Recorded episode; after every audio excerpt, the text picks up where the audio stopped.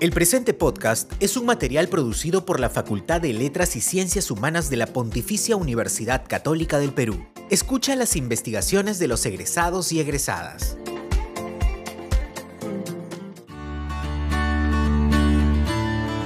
Hola, qué bueno que nos acompañas en esta segunda temporada de Humanidades al Aire. En este segundo episodio, escucharemos a Priscila Arbulú Sumaeta, quien nos hablará de su tesis Un gracioso en camino de santidad, el personaje de Bodigo en Santa Rosa del Perú, de Agustín Moreto y Pedro Lanini y Sagredo.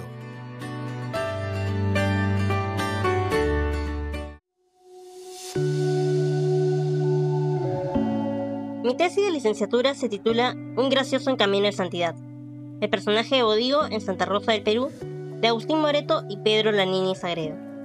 Me asesoró el profesor José Antonio Rodríguez Garrido, a quien agradezco sus enseñanzas. Por supuesto, debo agradecer también a los profesores Alfonso Santisteban, María Gracia Ríos y Rafael Sánchez Concha. Este fue un trabajo que surgió de mi interés por el personaje de Gracioso, una figura que pertenece a una tradición dramática del siglo de oro, que no presenta las mismas características y roles en todas las obras. Gracias a este trabajo, estoy investigando y estudiando más sobre el teatro de este periodo y sobre la literatura colonial. Esta investigación es un logro muy importante para mi carrera y está dedicada a la memoria de mi maestro y amigo Eddie Gamarra, a quien siempre tengo presente.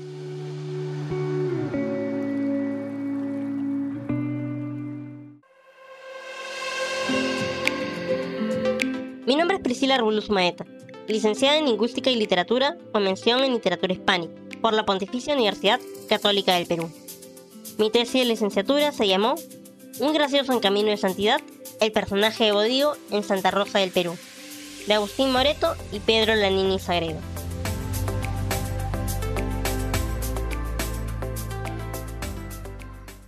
En el proceso de investigación, noté que en esta comedia todo está configurado para mostrar a la protagonista como una santa, y a Bodigo fue criado como su oponente mundano. Para el estudio, se ha recurrido a la edición comentada de Miguel Subasta, que ofrece amplia información de la obra desde una perspectiva filológica y a otras fuentes históricas, teológicas y literarias.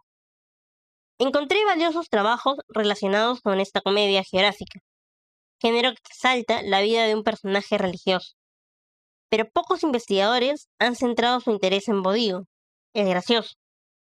Como anota Charles David Lay en su trabajo, El gracioso en el teatro de la península, en realidad la figura del donaire varía mucho de comedia en comedia, aunque los críticos lo comentan casi siempre como si fuera igual. En cuanto adquiere personalidad, se diferencia más de obra en obra.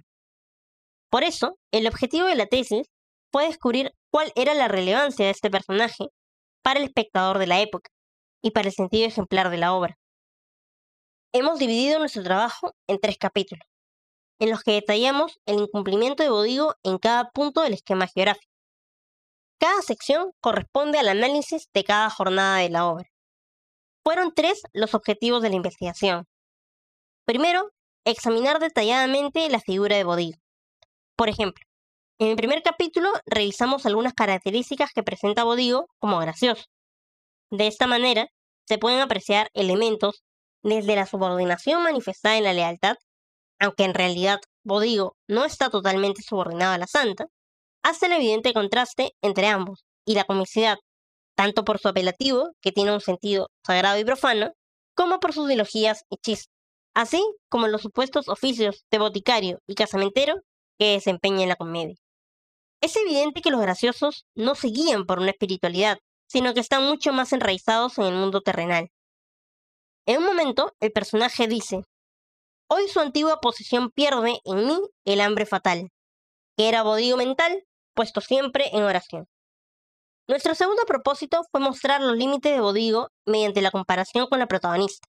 En efecto, nos centramos en demostrar cómo el incumplimiento de ciertas prácticas por parte del criado así como su mediocridad religiosa, lo conducen a fracasar en el segundo punto del modelo geográfico, a diferencia de Rosa.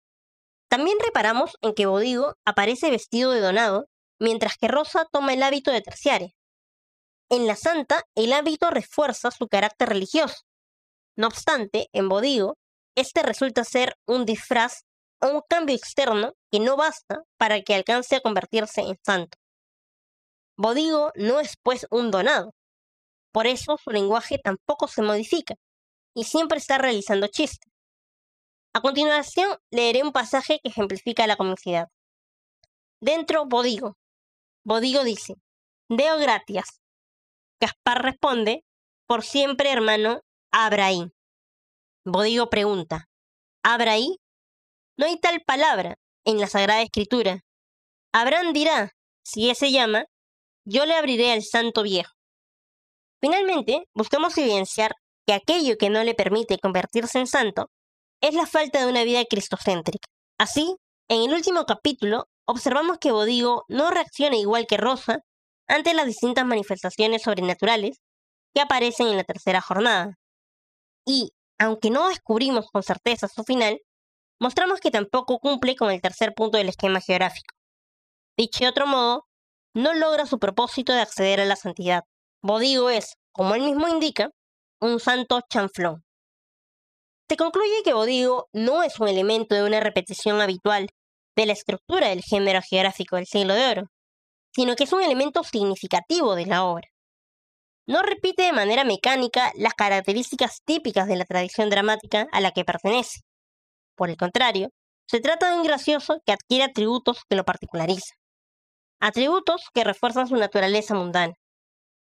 Los datos expuestos nos han permitido afirmar que Santa Rosa del Perú logra, por medio de Bodigo, alertar al espectador barroco de que una vida carente de actos meritorios es impedimento para alcanzar la santidad.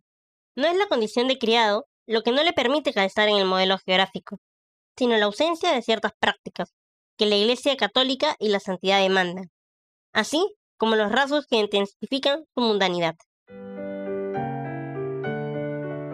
Sale Bodigo de Donado. Bodigo dice, Jesús sea con nosotros, y qué gente tan cansada son estos hombres del siglo. Gaspar pregunta, ¿Por qué, hermano? Bodigo responde, porque llaman como fruteras. Presumen que es lo mismo en esta casa venir a hablar con los santos que ir por peras a la plaza. Don Gonzalo pregunta, ¿quién son los santos, hermano? Bodigo responde, los que a aquel señor alaban y en su alabanza se arroban. Don Gonzalo pregunta, ¿de qué suerte? Bodigo responde, verbigracia.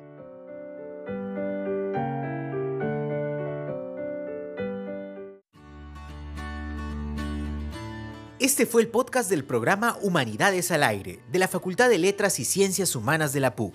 Gracias por tu atención. Te invitamos a escuchar los siguientes episodios y a seguirnos en nuestra web, blog, Facebook, Instagram, YouTube y Twitter.